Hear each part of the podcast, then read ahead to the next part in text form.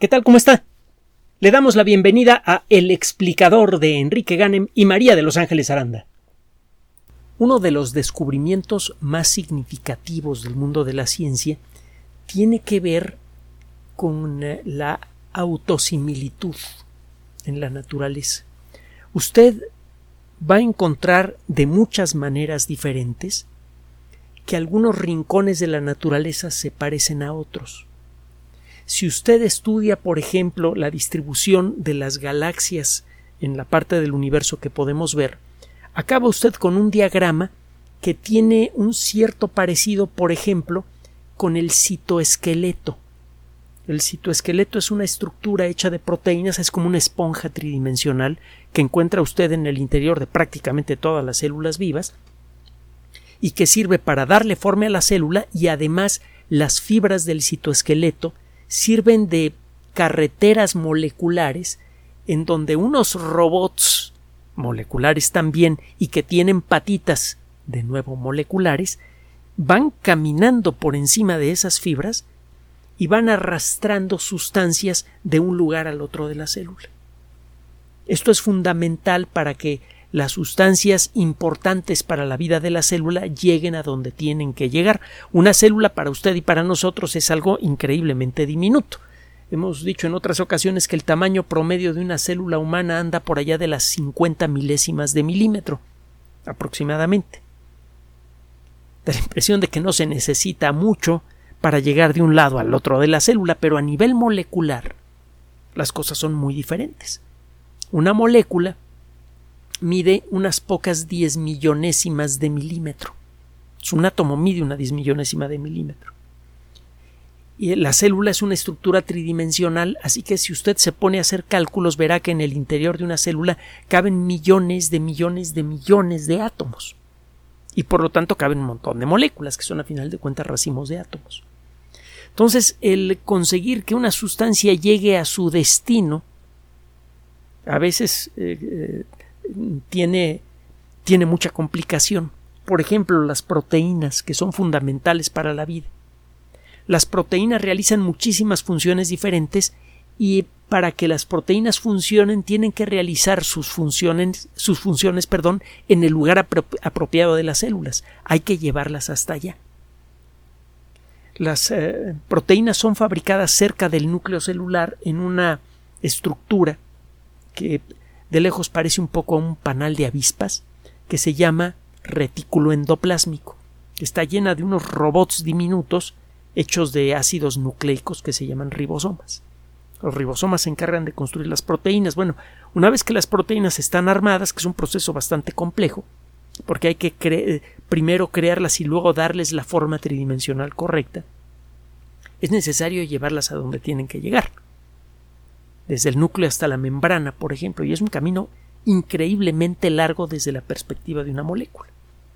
Bueno, pues esta red de proteínas muy peculiares que generan esta estructura de apariencia esponjosa eh, que rellena el interior de la célula, este citoesqueleto, tiene una estructura general similar, una estructura geométrica similar, a la distribución de las galaxias en la parte del universo que podemos ver. Y la parte del universo que podemos ver es una esfera de 42 mil millones de años luz de diámetro. Casi no puede existir una diferencia mayor entre estos extremos, y sin embargo encuentra usted las mismas figuras. Cuando usted estudia muchos fenómenos eh, complejos de la naturaleza, por ejemplo, el comportamiento de las nubes, la forma en la que las formas que van tomando los picos de las montañas como consecuencia de su crecimiento y erosión, etcétera, etcétera, usted acaba encontrando unas formulaciones matemáticas muy peculiares que pueden representar con símbolos a esas figuras complicadas. Se llaman fractales. Un fractal es la figura que genera usted a partir de una pequeña fórmula generadora muy simple y la figura puede ser muy compleja. Frecuentemente, en el mundo de la ciencia, los grandes descubrimientos ocurren como consecuencia de esta autosimilitud que existe entre distintos renglones, eh, rincones a veces insospechados de la naturaleza. Un caso muy mencionado, aunque parece que está un poco adornado, pero bueno, es el caso de Enrique Coulé, que estudiaba una molécula ya de, de mucho uso en el siglo XIX, el benceno. Es una molécula que tiene seis átomos de carbono y seis átomos de hidrógeno. Para el conocimiento de la química orgánica de la época, el benceno debería ser una molécula inestable. Pero el benceno es una molécula estable. No se descompone solita. Nadie podía explicar por qué. Que Coulé, que ya sabía lo suyo de química orgánica, estuvo piensa y piensa en el problema, se subió en un tranvía, lo que cuenta la historia, le digo que parece que está un poquito adornada, además hay algunas variaciones, hay varias versiones de la misma historia, pero el caso es que se sube al tranvía, se empieza a dormir, eh, hace mucho calor, la sacudida del tranvía eh, lo, arrulló, etcétera, se empieza a dormir y empieza a soñar con viboritas. Y de pronto una viborita se da la vuelta y se muerde la cola. En ese momento el cerebro de Kekule hizo la conexión. Se levantó de golpe, pidió que detuviera el tranvía y salió corriendo. Se dio cuenta que se puede explicar la estabilidad del benceno y su extraña fórmula química imaginando que los átomos de carbono forman un anillo. Al poco tiempo nos dimos cuenta que muchas moléculas orgánicas fundamentales para la vida tienen anillos de átomos de carbono que a veces tienen, eh, además de puros átomos de carbono, alguno que otro átomo despistado de nitrógeno, de oxígeno, alguna otra cosilla por ahí. Este descubrimiento fue muy importante para la química orgánica. Ya han ocurrido otros casos así. De hecho, en su primera novela de ciencia ficción, Michael Crichton eh, pone un muy buen ejemplo que, que da una idea de cómo a veces la mente encuentra de pronto similitudes entre cosas completamente diferentes. Y con eso eh, se, llega a un descubrimiento importante. Si usted ha leído la, eh, novela, se acordará que cerca del final el, eh, microorganismo Andrómeda, que es casi inmediatamente letal en su primera forma, se escapa. Y para contenerlo, las únicas claves que hay son dos personas que sobrevivieron al primer ataque de Andrómeda en un pequeño pueblo de los Estados Unidos. Un ataque accidental cuando abrieron un satélite artificial que tenía muestras de bacterias que viven a gran altura y eh, estas bacterias supuestamente como no habían tenido eh, contacto con los ecosistemas terrestres, pues no había forma de defenderse contra ellas. Y una de ellas resultó ser terrible en la novela de Crichton. Pues bien, el, eh, el médico que trabaja en el equipo, el único que no es científico formal, en, el equipo de investigación que está enfrentando al bicho Andrómeda hay un ganador del premio Nobel y, gente con mucha experiencia. El único que no tenía experiencia en estas cosas y que no era científico era el médico. Y el médico se pone a pensar en los únicos dos supervivientes del pueblo que fue atacado por Andrómeda, un bebé y un anciano. El bebé en perfecto estado de salud, pero era muy llorón, y el anciano tenía problemas estomacales fuertes, tenía úlcera sangrante, tomaba eh, vino adulterado, se tenía eh, eran completamente opuestos en muchos sentidos el bebé y el anciano. El bebé era un niño recién nacido, tenía poco tiempo de haber nacido, perfectamente sano y llorón, y el anciano no decía mucho, y bueno, pues era un anciano con un cuerpo que ya estaba muy deteriorado se pone, e, estaba cansado, el médico no sabía qué hacer y se pone a pensar, bueno, a estas horas, si me hubiera quedado en el hospital y no hubiera aceptado trabajar para este equipo, estaría saliendo del hospital, estaría tomando mi, automóvil y estaría tomando X carretera. Y estaría viendo los letreros de la carretera. Hay un letrero que dice mínima 40, máxima 60.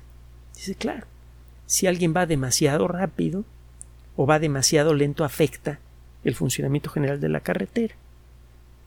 Y en, ese momento se, se, detiene y se da cuenta que, que, es allí en donde encuentra la solución al problema de Andrómeda. Se acuerda de los cultivos de laboratorio que se hicieron del bicho Andrómeda, pide unos datos en la computadora y sale una gráfica que responde que, le responde por qué el anciano y el niño habían sobrevivido al ataque de Andrómeda. Resulta que el bicho Andrómeda solamente podía vivir en un rango muy estrecho de acidez, lo que se llama el índice pH o potencial hidrógeno. Si la sangre se hacía un poquito más ácida o un poquito más alcalina de lo normal, el bicho no podía sobrevivir. Un bebé que llora se vuelve alcalótico, mete mucho eh, dióxido de carbono y oxígeno a su sangre y eso altera el equilibrio de su sangre. Y el anciano que tomaba toda clase de cosas y que tenía el hígado en mal estado, tenía entre otras cosas alterado el pH de la sangre. Y con eso se resuelve el problema. De pronto se hizo la conexión entre lo que pasa cuando conduce usted por una autopista eh, saturada con eh, la supervivencia de un bicho en la sangre. Este tipo de, de correlaciones, a veces un tanto extremas como esta que le acabo de mencionar, son bastante comunes en el mundo de la ciencia. Y cuando ocurren, eh, lo primero que experimenta el, eh, investigador al, que le pasa es una sorpresa y una alegría enormes. El, resolver problemas da mucha alegría. Es una de las, de las muchas compensaciones de estudiar ciencia. Eh, esto eh, sucede frecuentemente. Em, Einstein le pasó lo mismo cuando se puso a pensar sobre lo que pasa en el interior de un elevador. eso le dio eh, una de las claves más fundamentales para desarrollar la teoría general de la relatividad. Total, hay muchos casos como estos y ahora le vamos a presentar uno más. Durante la pandemia de COVID-19, quedó claro que la forma en la que se estaba dispersando esta enfermedad en la población humana era un tanto peculiar. De hecho, cada, cada agente infeccioso capaz de generar una pandemia tiene un mecanismo, un, un, ritmo peculiar para dispersarse en la población. Todo depende de qué tan contagioso sea, de cuál es el tiempo de incubación y muchas cosas más. Si usted hace un mapa de cómo se fue dispersando el SIDA en la población del mundo, verá que la, descripción matemática de este proceso es muy diferente a la forma en la que se dispersó el virus de la gripe. El virus del SIDA solo se contagia de, ciertas formas muy específicas que ya todos conocemos. Y, y la gripe se contagia con todo. Es mucho más contagiosa que COVID-19 es casi imposible contagiarse de COVID-19 tocando una superficie contaminada, a menos que esté muy recientemente contaminada. Con la gripe no. Es más fácil contagiarse de gripe tocando la perilla que tocó tiempo antes una persona infectada. Entonces, si usted hace una descripción matemática de la forma en la que se va dispersando una epidemia en la población, acaba usted con una fórmula diferente para cada, eh, para cada caso. Si quiere hacer una descripción precisa. Bueno, pues un grupo de investigación se puso a trabajar precisamente con esto y eh, quiso eh, crear una descripción matemática precisa de eh, cómo se dispersa COVID-19 en la población y obtuvo un cierto resultado. Un grupo de investigadores que no tenía nada que ver con COVID-19, ni con medicina, ni con biología, ni con ninguna otra disciplina científica este, que tuviera que ver con las ciencias de la vida, se puso a leer el artículo. Por curiosidad. Esto, eh, en muy poco tiempo lo que leyó, le dio la clave para conseguir algo que se viene tratando de hacer desde hace tiempo. La gran mayoría de las pinturas que se utilizan para automóviles, para paredes, para lo que usted quiera, no conducen bien la electricidad o no la conducen punto. Sería muy interesante contar con una pintura que tuviera una alta conductividad, que fuera que condujera bien la electricidad, porque usted podría mejorar, por ejemplo, el proceso para crear circuitos impresos. Estas placas eh, de color verde que tienen unas tiras de, apariencia metálica en su superficie y en donde coloca usted transistores, resistencias, chips enteros, etcétera, etcétera. Estas placas están hechas de materiales caros, eh, contaminantes, difíciles de reciclar, etcétera, etcétera. Sería mucho más interesante poder imprimir en un material fácilmente reciclable, por, ejemplo, papel laminado, con una pintura que conduce electricidad, sería mucho más interesante imprimir esos circuitos así. Cuando estos circuitos son desechados, es mucho más fácil reciclarlos con mucho menos impacto ambiental, un impacto ambiental casi de cero, a diferencia de las placas convencionales que son mucho, muy contaminantes. Sería mucho más barato de fabricar un, circuito impreso y mucho más eh, barato de distribuir. Vaya, tendría muchísimas ventajas que sumadas involucrarían ahorros de muchos miles de millones de dólares para muchas industrias en todo el mundo. Y esta es solo una de las aplicaciones de una pintura capaz de conducir electricidad. Usted podría fabricar, entre otras cosas, eh, sensores que podría tener eh, pegados a la piel que le digan a usted cómo está su nivel de azúcar o su presión sanguínea o, algún otro elemento importante para, eh, para, para su salud. Podría tener un monitor continuo de su salud pegado a la piel. Cuando se desgasta lo tira e imprime otro, probablemente incluso con su impresora casera. Y si no, iría a la farmacia en donde con una impresora especial, pero impresora a final de cuentas como la que probablemente tiene usted en casa, le imprimirían uno de estos papelitos nuevos con su pintura que conduce electricidad y a muy bajo costo tendría usted la posibilidad de contar con un monitor así. Y bueno, la, lista de otras posibles aplicaciones es larguísima. Este grupo de investigación sabía desde hace tiempo que el grafeno es un el óxido de grafeno es un material que tiene características eléctricas muy interesantes en este grupo de investigación estaba trabajando que se dedica a una disciplina que se llama física de materiales. Estaba buscando precisamente crear una pintura que conduzca electricidad. Estaban trabajando con un líquido que tenía una gran cantidad de pequeñas esferitas de polímero de látex y le agregaron óxido de grafeno. Cuando calienta usted un poco el óxido de grafeno, las, las características del grafeno cambian y puede volverse conductor de la electricidad. Bueno, estos investigadores tenían problemas para dispersar las bolitas de grafeno entre las bolitas de látex. Estaban haciendo algo mal a la hora de tratar de hacer la mezcla. Lo intentaron por varios mecanismos diferentes. Una de estas personas leyó el modelo matemático que sirve para describir cómo se dispersa COVID-19 en la población humana. Y se dio cuenta que eh, podía adaptarlo perfectamente a este problema. En lugar de bolitas de, en lugar de bolitas de virus, que eso es lo que se va contagiando de una persona a otra, eh, se imaginó bolitas de grafeno y las personas mismas eran las bolitas de látex aplica la fórmula que le dice cómo debe iniciarse lo que se llama un proceso de percolación explosiva. Un proceso en donde un material se va percolando a través de otro, de, eh, de otro material poroso con gran rapidez. Eso es lo que buscan desde hace tiempo muchos investigadores. Cómo conseguir una percolación explosiva de estas nanobolitas de, eh, óxido de grafeno para crear un un polímero compuesto de látex y grafeno. Cuando modificaron su experimento de acuerdo con las sugerencias hechas a partir de la aplicación de la fórmula de COVID-19, el experimento salió a la primera.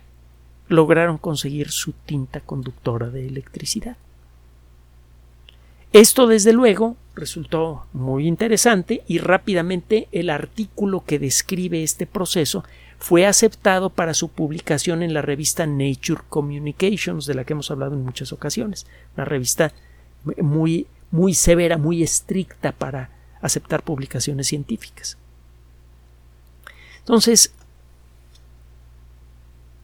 este ejemplo es digo, es muy interesante porque como consecuencia de este, de, de esta carambola intelectual a tres bandas, fue posible crear una técnica que va a tener un valor económico y ambiental enormes. Va a ayudar a reducir sustancialmente el impacto de algunas actividades humanas, va a disminuir costos de muchos productos de alto consumo, por ejemplo, algunos productos electrónicos.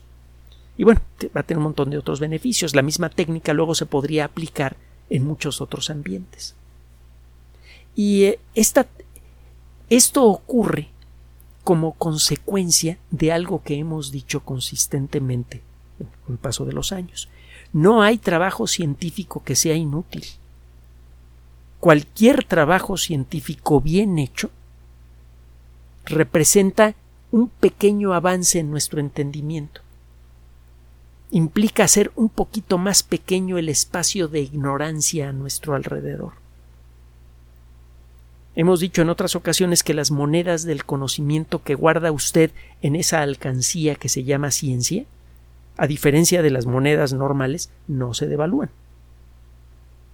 Aunque últimamente la nuestra no se ha devaluado, al revés ha ganado un poquito.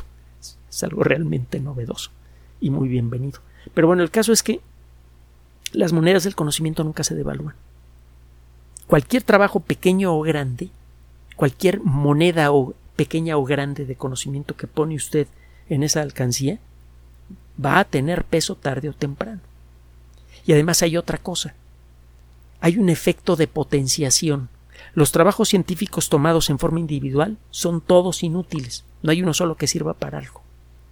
Es solo cuando usted interconecta los resultados de varios trabajos científicos diferentes que logra construir tecnología fabulosa.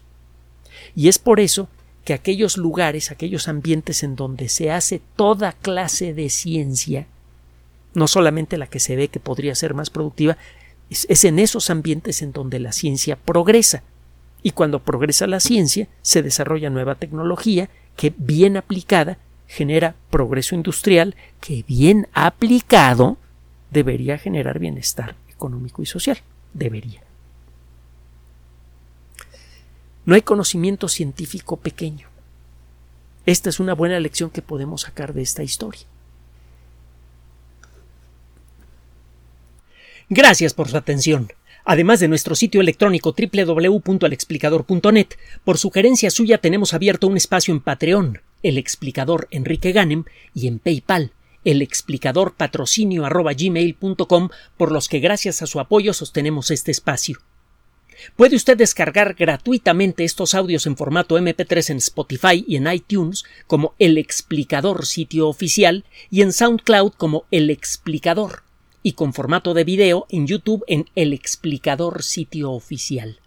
Recuerde nuestras redes sociales de siempre, Twitter Enrique-Ganem y en Facebook Enrique Ganem sitio oficial, El Explicador y los grupos que usted ya conoce. Finalmente, el explicador siempre somos María de Los Ángeles Aranda y Enrique Ganem. Gracias.